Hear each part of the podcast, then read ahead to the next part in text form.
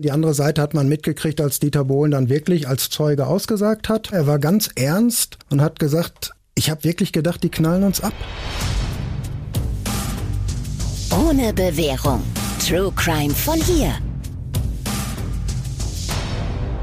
Und damit hi und herzlich willkommen zu Ohne Bewährung, ein Podcast von Radio 91.2 und den Ruhrnachrichten. Ich bin Alicia Theisen. Und ich bin Nora Wager. Und wir sprechen in unserem Podcast über echte Kriminalfälle hier bei uns um die Ecke, also hauptsächlich aus dem Ruhrgebiet und die Gerichtsprozesse dahinter. Heute haben wir den Jörn Hartwig hier bei uns. Jörn, du bist seit über 20 Jahren Gerichtsreporter. Und heute, da sprechen wir ja über einen Fall, der ist so skurril. Also gerade was so in der Öffentlichkeit da um diesen Prozess herum abging. Ja, genau. Es geht um zwei Jungs aus Recklinghausen, Tom F. und Osman O., die sich 2006, im Sommer 2006 in den Kopf gesetzt haben, wir wären jetzt auf einen Schlag reich, wir überfallen einen Prominenten. Diesen Prominenten haben sie gesucht und gefunden, das war Dieter Bohlen. Sie haben diese Tat geplant, haben sie ausgeführt, ganz äh, brutal, also mit Waffen, mit Geiselnahme, mit Opfern, die gefesselt worden sind. Sie haben unwahrscheinlich viel Geld erbeutet damals haben das ausgegeben, sind lange Zeit nicht entdeckt worden. Erst äh, sieben Monate später hat man sie festnehmen können. Ja, und dann kam es äh, relativ schnell dann auch zu dem Prozess. Und dieser Prozess, ja, das war damals schon dann im Sommer 2007 der Prozess des Jahres, was natürlich damit auch zu tun hat, dass mit Dieter Bohlen so ein absolut prominentes Opfer überfallen worden ist. Ich war bei dem Prozess übrigens erst sechs Jahre alt und wurde in dem Jahr eingeschult. Ich wollte die SDS immer unbedingt gucken, aber ich durfte es nicht gucken. Meine Eltern haben es mir verboten, weil sie fanden, dass Dieter Bohlen viel zu viele Kraftausdrücke benutzt. Süß. nee, ich durfte es gucken und ich weiß noch, ich habe sogar angerufen für Kandidaten und hing da in der Leitung und ähm, habe so ein bisschen das Geld meiner Eltern verprasst. Aber man muss sich das ja vorstellen, so 2006, wenn ich da zurückdenke, da war das auch wirklich noch ein Hype. Über sieben Millionen Millionen Zuschauer. Und wenn man sich jetzt mal so die Zahlen anguckt, die letzte Staffel hatte so unter vier Millionen. Das Skurrile daran finde ich aber irgendwie, wie es zu dieser Tat gekommen ist. Und zwar haben zwei kleine Männchen, 17 und 18 Jahre alt gerade mal, sich gedacht, ja, wir wollen jetzt reich werden, haben gegoogelt, wer ist reich und dann ploppte natürlich ganz oben Dieter Bohlen auf. Ja, genau. Die äh, beiden hatten natürlich noch eine viel längere Liste. Sie haben einfach äh, im Internet recherchiert, hatten noch ein paar andere Personen, haben dann eine Liste angefertigt. Diese Liste ist auch nachher bei Ihnen im Kinderzimmer, wenn man so will, gefunden worden. und äh, ja, da stand dann immer ein Name und dann stand dahinter lohnt, lohnt eher nicht oder lohnt nicht. Und äh, bei Dieter Bohlen waren sie dann sich einig, das ist äh, jemand, den wir überfallen wollen. Und sie haben auch nachher im Prozess gesagt, naja, er ist doch so ein bisschen selbst schuld an der ganzen Situation, weil er jemand angegeben hat, dass er so reich war, was Dieter Bohlen selbst natürlich äh, zurückgewiesen hat. Im Prozess hat er dazu gesagt, naja, ich äh, muss mich ja nicht verstecken, wenn ich Erfolg habe und außerdem kann ich auch mit dem Trabi nicht bei RTL vorfahren. Fragt man sich natürlich, warum eigentlich nicht, aber so war eben. Der Prozess selbst hatte damals ein riesiges Medienecho hervorgerufen und an den, in den ersten Gerichts Gerichtstagen war jede Menge los. Vor allem natürlich an den Tagen, an denen Dieter Bohlen selbst als Zeuge geladen war. Da haben äh, Mädchen die Schule geschwänzt, extra um Dieter zu sehen. Die ersten waren schon um 7 Uhr da, obwohl es geregnet hat und kalt war. Und es gab nur 27 Platzkarten. Und damals hieß es, wer zuerst kommt, mal zuerst. Besonders skurril, es kamen Leute verkleidet mit Deutschlandkappe, mit riesigen schwarz-rot-goldenen Clownsnasen und Brillen. Fast ein bisschen wie ein Karneval mit, mit CDs für Autogramme. Was ich mich da ja frage, warum kommen die Leute mit diesen ganzen komischen Deutschland-Fanartikeln um die Ecke? Ganz ehrlich, als der Prozess angefangen hat, das war ja dann 2007. WM war quasi ein Jahr vorbei. Haben die sich gedacht, ach geil, haben wir noch alles im Schrank, können wir noch mal auspacken jetzt? Super, Vuvuzela noch mal rausholen? Ja, ich äh, weiß es auch nicht. Es hat mich auch damals gewundert. Es war halt einfach so ein bisschen, obwohl es ja so ein ein, ein, ein schweres Verbrechen war. Es war so ein bisschen Happening-Charakter, vor allen Dingen an dem Tag, als Dieter Bohlen natürlich da war. Was mir noch absolut in Erinnerung geblieben ist, ist eine Szene, wie der Richter, der Vorsitzende Richter damals hinter der Richterbank mit der Pistole in der Hand für die Fotografen posiert hat. Nein, das ist, nein. Ja, das ist eine Situation, die gibt's eigentlich gar nicht. Also, dass ein Richter die Waffe in die Hand nimmt, ja, das kann passieren. Also Waffen sind immer im Prozess mit dabei. Äh, Messer, Pistolen, Teleskopschlagstöcke, einfach um zu fragen, dann auch die Angeklagten zu fragen, ist das die Waffe, mit der sie ihre Frau oder ihren Mann angegriffen haben? Ist das die Pistole, mit der sie in die Sparkasse reingegangen sind oder den Kiosk überfallen haben? Und wir Journalisten, wir können die auch fotografieren. Also auch das ist möglich. Meistens fragt man dann vorher und sagt, okay, können wir nachher die Pistole fotografieren? Dann sagt man, okay, vor dem Prozess, während einer Prozesspause, vielleicht danach, geht man nach vorne, macht dann ein Foto von der Waffe. Hier war es so, diese Pistole, eine Schreckschusswaffe, eine Schreckschusspistole, die lag auch da. Wir wollten die gerade fotografieren. Da fragte eine Kollegin vom Fernsehen den Richter, können Sie die nicht mal einfach in die Hand nehmen? Und da hat er gesagt, okay, mache ich und hat dann äh, die Waffe in die Hand genommen. So ist dieses Bild entstanden. Und dann sehr, sehr ungewöhnlich. Ich weiß auch nicht, ob es nachher da irgendwie Ärger gegeben hat. Ich äh, kann mich nämlich noch an eine andere Szene, ähnliche Szene erinnern aus dem Bochumer Landgericht. Da gab es, man mag es kaum glauben, im Keller früher, in dem alten ähm, Justizgebäude, ein Boxring. Ja, da haben wir also die Wachtmeister, Richter, Staatsanwälte, auch Journalistenkollegen in ihrer Pause, Mittagspause, nach der Arbeit sind da in den Keller gegangen, haben da geboxt. Da war ein richtiger Boxring und einer der Kollegen, der hat da auch nachher drüber geschrieben und äh, da ist ein Bild entstanden von einem Richter mit Boxhandschuhen, mit erhobenen Händen. Und das hat auf jeden Fall Ärger gegeben. Und deshalb war diese Situation bei dem Bohlenprozess mit der Pistole in der Hand, die war ja fast noch eine Nummer krasser. Besonders skurril damals war noch der Knast gegenüber von dem Gerichtsgebäude und dann gab es aus dem Knast heraus Dieter, Dieter, Dieter Rufe, was ja eigentlich, also es hat eher was von skandierenden Fans als von äh, Prozessbeobachtern. Ja, ich weiß auch noch, ich kann mich noch erinnern, vor dem Gericht war Timo Tasche, den werdet ihr wahrscheinlich gar nicht kennen und wenn er uns jetzt hier hm. ähm, entgegenkommen würde in der Stadt, würden wir ihn wahrscheinlich auch gar nicht äh, wahrnehmen. Timo Tasche ist so eine Art ja, Berufsdemonstrant, so haben wir ihn damals genannt. Ihr kennt doch sicherlich diese Szenen, wenn irgendwo was ganz Schlimmes passiert. Dann sieht man in den Nachrichten immer diese Bilder, wo Betroffene Blumen niederlegen, äh, Teddys, wenn es um Kinder geht, Briefe niederlegen. Und da sind doch immer Plakate dabei oder ganz oft Plakate dabei, die sind eigentlich ganz einfach. Die haben nämlich immer ein großes Fragezeichen und darüber steht warum. Und das sind die Plakate von Timo Tasche aus Mal, kommt er. Und der hat wirklich, das war so eine Art Lebensinhalt von ihm, wenn etwas Schlimmes passiert ist, hat er sich ins Auto gesetzt und ist dahin gefahren, um die Plakate aufzustellen und auch bei äh, besonderen Prozessen. Und auch er war damals da, als Dieter Bohlen gekommen ist. Jetzt hat so ein Warum-Plakat, hätte vielleicht jetzt nicht so richtig Sinn gemacht. Da hat er also was anderes draufgeschrieben, nämlich die Wahrheit, also quasi ein Aufruf an Dieter Bohlen und was ist mit den Moneten. Das war so ein bisschen eine Anspielung. Im Vorfeld hatte es immer ein bisschen Streit gegeben oder Unstimmigkeiten, wie viel Beute eigentlich gemacht worden ist. Die Angeklagten haben immer von 30.000 gesprochen, Dieter Bohlen von 60 und das war so ein bisschen Stichelei von ihm. Dieter Bohlen ist ja eigentlich eine ziemliche Rampensau, wenn man ihn irgendwo sieht. Der, der ist ja schon eine beeindruckende Persönlichkeit, aber so begeistert, wie man meinen könnte, war von dem Prozess oder von seinem Erscheinen beim Prozess dann gar nicht, oder? Nein, also Dieter Bohlen ist angekommen morgens ähm, relativ früh zu dem Prozess mit einem Chauffeur, mit einem Hamburger äh, Kennzeichen, einem Mercedes, ist ausgestiegen mit seiner Freundin Karina ganz ernst. Die beiden haben sich an die Hände genommen äh, und sind dann ins Gericht gegangen. Kein flapsiger Spruch, wie man ihn sonst so kennt. Kein Hallo, hier bin ich.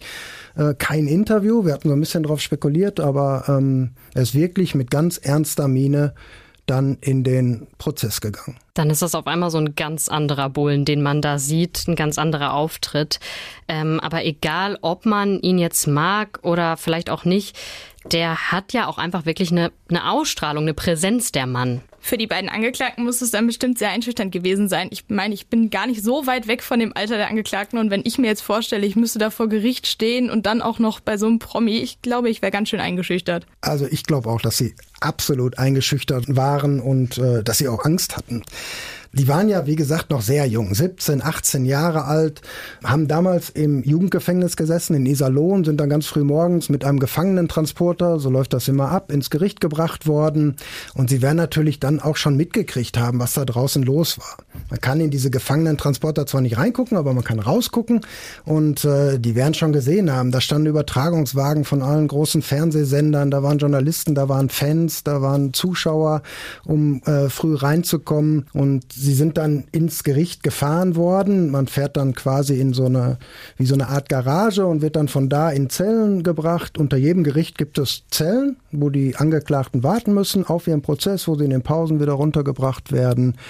Und äh, ja, ich glaube schon, dass die Schiss hatten, weil jetzt auf einmal, sie waren ja so im Mittelpunkt, unabhängig von der Tat, aber alle haben auf sie geguckt und es war ja auch ganz klar, äh, gut und böse war ja eindeutig verteilt, schwarz-weiß. Hier die Angeklagten, da Dieter Bohlen, dann noch mit diesem Promi-Faktor.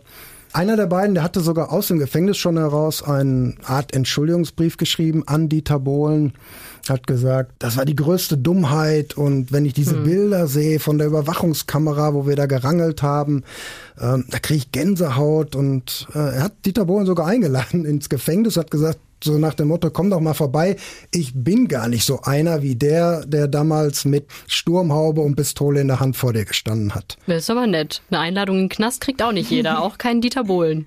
Ja, er hat sie aber ausgeschlagen, ähm, ne, auch wenn sein Verteidiger, also der Verteidiger von Tom F., von dem Angeklagten, dem jüngeren der beiden Angeklagten, der hat gesagt, der leidet wirklich. Ne, mein Mandant, der leidet wirklich, der leidet wie ein Hund, weil ihn das so beschäftigt, äh, diese Tat und was er da gemacht hat. Und das glaube ich auch.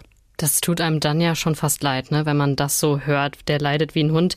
Aber der Bohlen, der war da irgendwie nicht so, ja, gnädig ist jetzt das falsche Wort, aber er wollte auf jeden Fall diese Entschuldigung und auch die Einladung nicht annehmen. Absolut nicht. Er hat das, ob er das Entschuldigungsschreiben überhaupt gelesen hat, weiß ich natürlich gar nicht. Er mhm. hat in Interviews mal ähm, das so abfällig bezeichnet als billige Entschuldigungsschreiben und er hat im Prozess dann auch gesagt, das ist mir egal, ob ihr euch hier äh, entschuldigen wollt bei mir.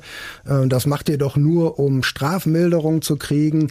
Klar, ist natürlich auch so. Eine Entschuldigung ist immer strafmildernd. Wenn es am Ende darum geht, ne, was können wir in die Waagschale schmeißen für die Angeklagten, gegen die Angeklagten, um dann eine gerechte Strafe zu finden, spielt eine Entschuldigung und Reue ist natürlich immer gut. Aber ich glaube, die Angeklagten, die haben das auch echt ernst gemeint in diesem Moment. Und äh, das sieht man vielleicht auch daran, als Bohlen dann so brüsk gesagt hat, interessiert mich nicht, ihr wollt am liebsten Buch schreiben über die ganze Sache, hat Tom F., der, der 17-Jährige, der Jüngere, der hat damals dann gesagt, ganz leise, fast flüstern, es tut mir aber trotzdem leid, Herr Bohlen. So ein Überfall kann man im Nachhinein natürlich, das kann einem immer alles leid tun und ach, ich wollte das ja nie tun. Aber der Überfall selber, der hat Dieter Bohlen und seine Freundin Karina damals, die sind übrigens immer noch zusammen, ganz schön mitgenommen. Das hat die traumatisiert und das, das hatte noch weitreichende Folgen für die. Absolut. Das muss man immer im Hintergrund haben. Das war ein absolut schweres Verbrechen und die andere Seite hat man mitgekriegt, als Dieter Bohlen dann wirklich als Zeuge ausgesagt hat. Und ja, er war ganz ernst und hat gesagt, ich habe wirklich gedacht, die knallen uns ab damals. Und auch seine Freundin Karina, die hat geweint im Zeugenstand. Ich glaube, die hatten wirklich Todesangst. Ich meine, das ist ja auch ein Albtraum, wenn man sich das mal vorstellt. Man wird morgens wach und da steht jemand neben seinem Bett maskiert mit einer Pistole in der Hand, der andere mit dem Messer.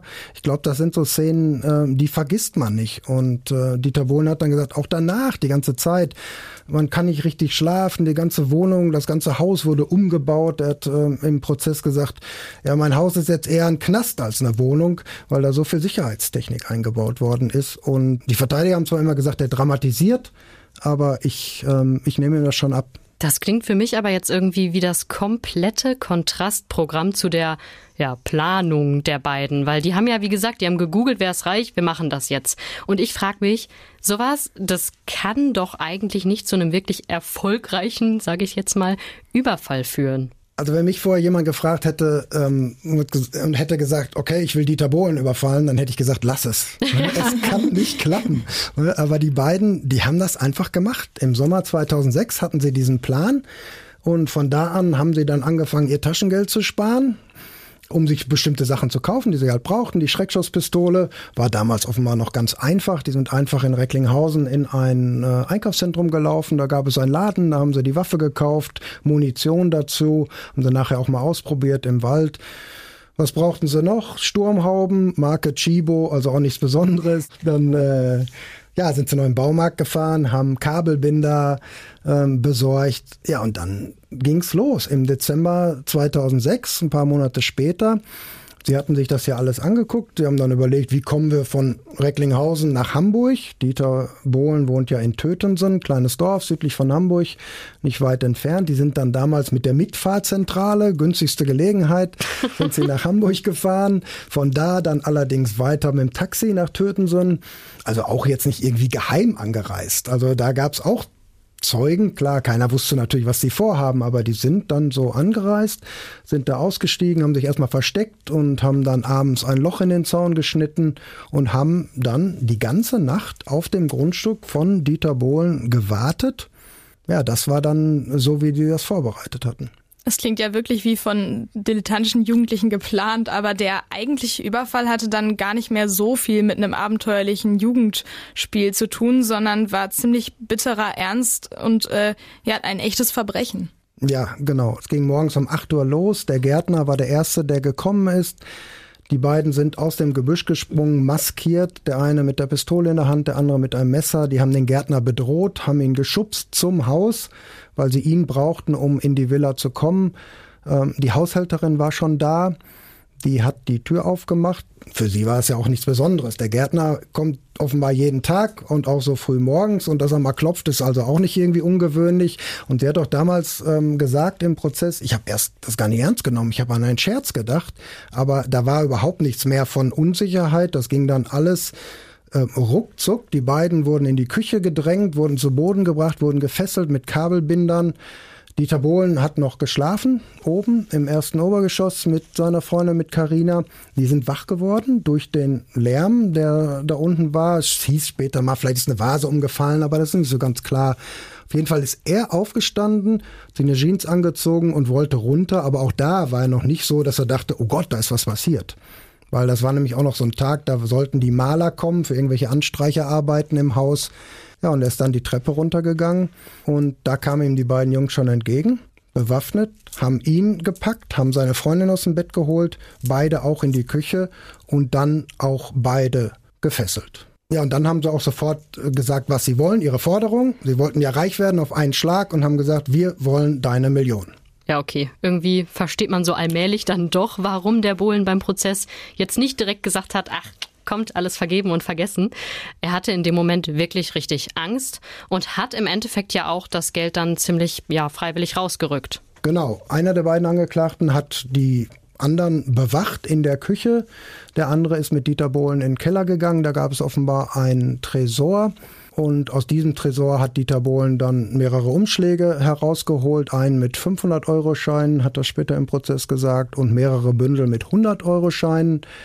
Er hat gesagt, 60.000 Euro waren das. Die Jungs haben gezählt, die haben gesagt, nein, waren knapp 30.000. Warum 60.000? Dieter Bohlen hat dazu im Prozess gesagt, ja, wir haben, also Karina und ich, wir haben überlegt, was brauchen wir im nächsten Monat? Und da ist man so auf 60, 70.000 Euro gekommen. Ach so, ja, so kalkuliere ich mein Monatsbudget auch immer. Ja, man muss aber dazu sagen, also da war noch ein Auto mit eingeplant äh, für den 18. Geburtstag seines Sohnes. Da war noch eine kleine Reise eingeplant. Also es war jetzt nicht einfach nur äh, Spielgeld. Ja, und eigentlich wollten die ähm, beiden noch mit Dieter Bohlen zur Bank fahren, weil denen das Geld einmal nicht gereicht hat. Die wollten ja more, sie wollten Millionen. Und sie haben dann gesagt, okay, einer bewacht hier die Geiseln im Haus, der andere fährt mit Dieter Bohlen zur Bank. Und äh, der hat aber dann gesagt, jetzt reicht's, ihr habt genug gekriegt. Und dann gab es so eine Art Gerangel. Das sind diese Bilder, die man auch auf der Überwachungskamera später gesehen hat. Zwei maskierte Jungs mit Waffe und Dieter Bohlen. Irgendwie ist ihm das dann gelungen, sich zu befreien. Wahrscheinlich waren die Kabelbinder nicht so richtig fest. Und äh, ja, er konnte dann abhauen, konnte wegrennen, ist zum Nachbarn gerannt. Und das war dann der Moment, wo die beiden Angeklagten gesagt haben, okay, Schluss, die Situation gerät außer Kontrolle. Wir müssen weg. Und das haben sie dann auch gemacht. Sie sind geflohen und waren ja, vom Erdboden verschluckt eigentlich, so muss man das sagen. Obwohl es jede Menge Zeugen gab. Wir sind ja da hingefahren. Jeder, gefühlt alle vom Personal haben sie mal gesehen, zwar mit Maske, aber sie, sie waren ja da. 100 Beamte, 15 Spürhunde, Straßensperren, Hubschrauber, das hat alles nichts gebracht. Sechs Stunden wurde gesucht und man hat die trotzdem nicht gefunden. Man hat zwar die Sturmhauben irgendwann entdeckt, das ist ja wichtig für die DNA am Ende, die Schreckschusspistole und das Küchenmesser, aber von den Tätern war keine Spur. Man hat sie ja auch auf den Überwachungsbildern nicht gut erkannt, deswegen konnte man auch nicht mit dem Gesicht nach den Tätern fahnden. Es wurde dann auch eine Belohnung ausgesetzt für Hinweise, die zur Ergreifung des Täters führen. Ähm, das gab auch dann ein paar Hinweise, aber die waren alle nicht zielführend, zumindest damals noch nicht. Auf jeden Fall wurden dann die Täter tatsächlich festgenommen, aber erst sieben Monate später, am 4. Juli 2007.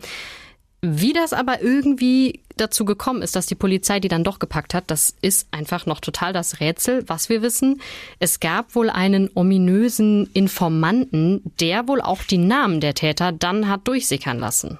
Genau, es hat sich jemand gemeldet, ein Informant, komischerweise bei der Polizei und der Staatsanwaltschaft in Stade, also auch bei Hamburg. Der ist da hingegangen und hat gesagt, okay, ich kann euch die Namen der Täter nennen aber meiner bleibt geheim. Ihr müsst mich schützen und äh, dieser Schutz, dieser Vertrauensschutz ist ihm dann auch zugesichert worden. Das hat die Angeklagten natürlich unwahrscheinlich genervt und geärgert, weil sie natürlich schon wissen wollte, wer hat uns verraten, wer wusste das, aber keine Chance. Die Verteidiger haben im Prozess alles versucht, um das irgendwie rauszukriegen. Der Oberstaatsanwalt, der damals diese Vertraulichkeit zugesichert hat, der ist sogar als Zeuge geladen worden, musste von Hamburg dann auch nach Recklinghausen anreisen, 300 Kilometer fast. Aber da war eigentlich auch schon klar, das wird alles nichts, weil zwischenzeitlich hatte sich das Justizministerium von Niedersachsen, das ist da zuständig, eingeschaltet und hat gesagt, okay, wir haben hier Vertraulichkeit zugesichert und dabei bleibt es auch. Der Name des Informanten wird nicht rausgerückt. Ich fand das alles damals ein bisschen komisch, weil ich irgendwie eher gedacht hätte, da kommt einer aus Recklinghausen jetzt, der die verrät, weil es ja muss ja auffällig gewesen sein, dass sie äh, auf einmal Geld hatten, dass sie vielleicht essen gegangen sind und dass sie sich neue Sachen gekauft hatten, aber war nicht so. Der Tipp kam dann aus Stade bei Hamburg. Stimmt eigentlich so ein paar Leuten aus der näheren Umgebung von den Jungs hätte das auffallen können, aber so richtig auffällig waren die ja auch einfach nicht. Also man weiß jetzt auch gar nicht so viel über die beiden. Man weiß, es waren eben zwei Freunde aus Recklinghausen, so ziemlich schmächtige Kerle, eigentlich eben total unscheinbar. Der eine 17, der andere 18. Schule war so gerade vorbei, Arbeit hatte aber keiner. Und deswegen haben die sich dann eben gedacht, wir werden jetzt reich, weil die haben halt auch noch bei ihren Familien gewohnt. Also was ist dann einem mit so 17, 18 wichtig? Irgendwie Videospiele, irgendwelche Filme im Netz. Der Jüngere, der hat gesagt, dass er damals wohl nicht mehr richtig zwischen Realität und Fantasie unterscheiden konnte. Man muss aber dazu sagen, beide waren nicht vorbestraft und im Prozess haben sie dann gesagt, wir brauchten das Geld. Eigentlich, ja, eigentlich muss man da aber sagen, dass das totaler Quatsch ist, weil wenn man mal schaut, wofür die Jungs dann das Geld, die Beute vom Dieter ausgegeben haben, das waren so Sachen wie Kino, schön ins Restaurant gehen, neue Handys, ein paar Sportgeräte und eine ganz, ganz schicke schwarze Lederjacke, eine neue. Genau, diese Lederjacke, die hatte einer der Angeklagten auch zum Prozess an und das war dann auch so eine Situation, wo Dieter Bohlen damals richtig sauer geworden ist, weil der Richter hat gefragt, was habt ihr denn mit der Beute gemacht? Ja, ausgegeben halt hier und da und dann äh, für Klamotten, ja, was für Klamotten? Und dann hat Tom F. auf die Lederjacke gezeigt, eine schwarze Lederjacke, die anhatte und sagte, ja, die zum Beispiel, die Jacke, die habe ich mir von dem Geld gekauft.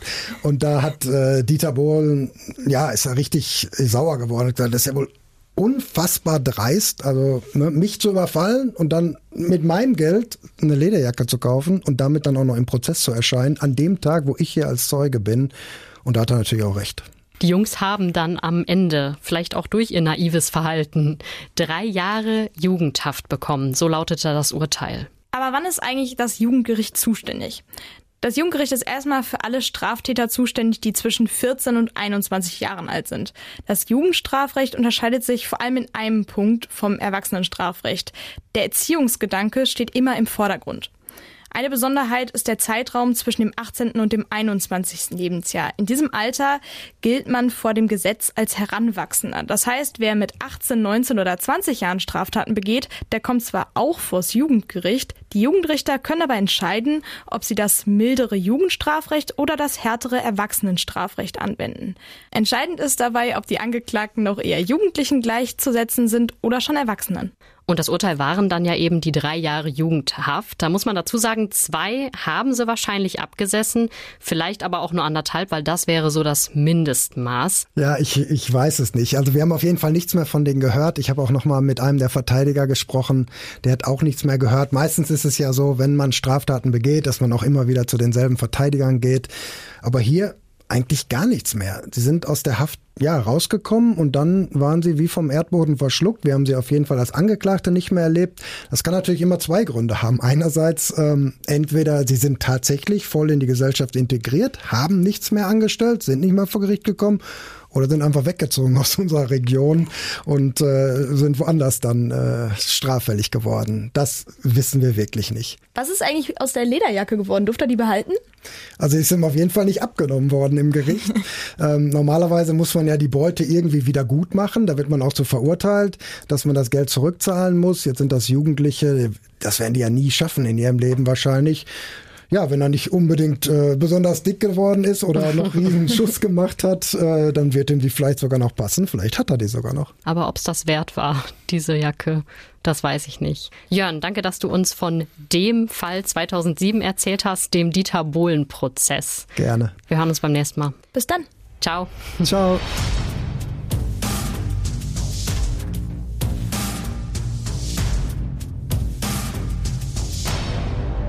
Habt ihr Fragen oder gibt es Fälle, die wir im Podcast besprechen sollen?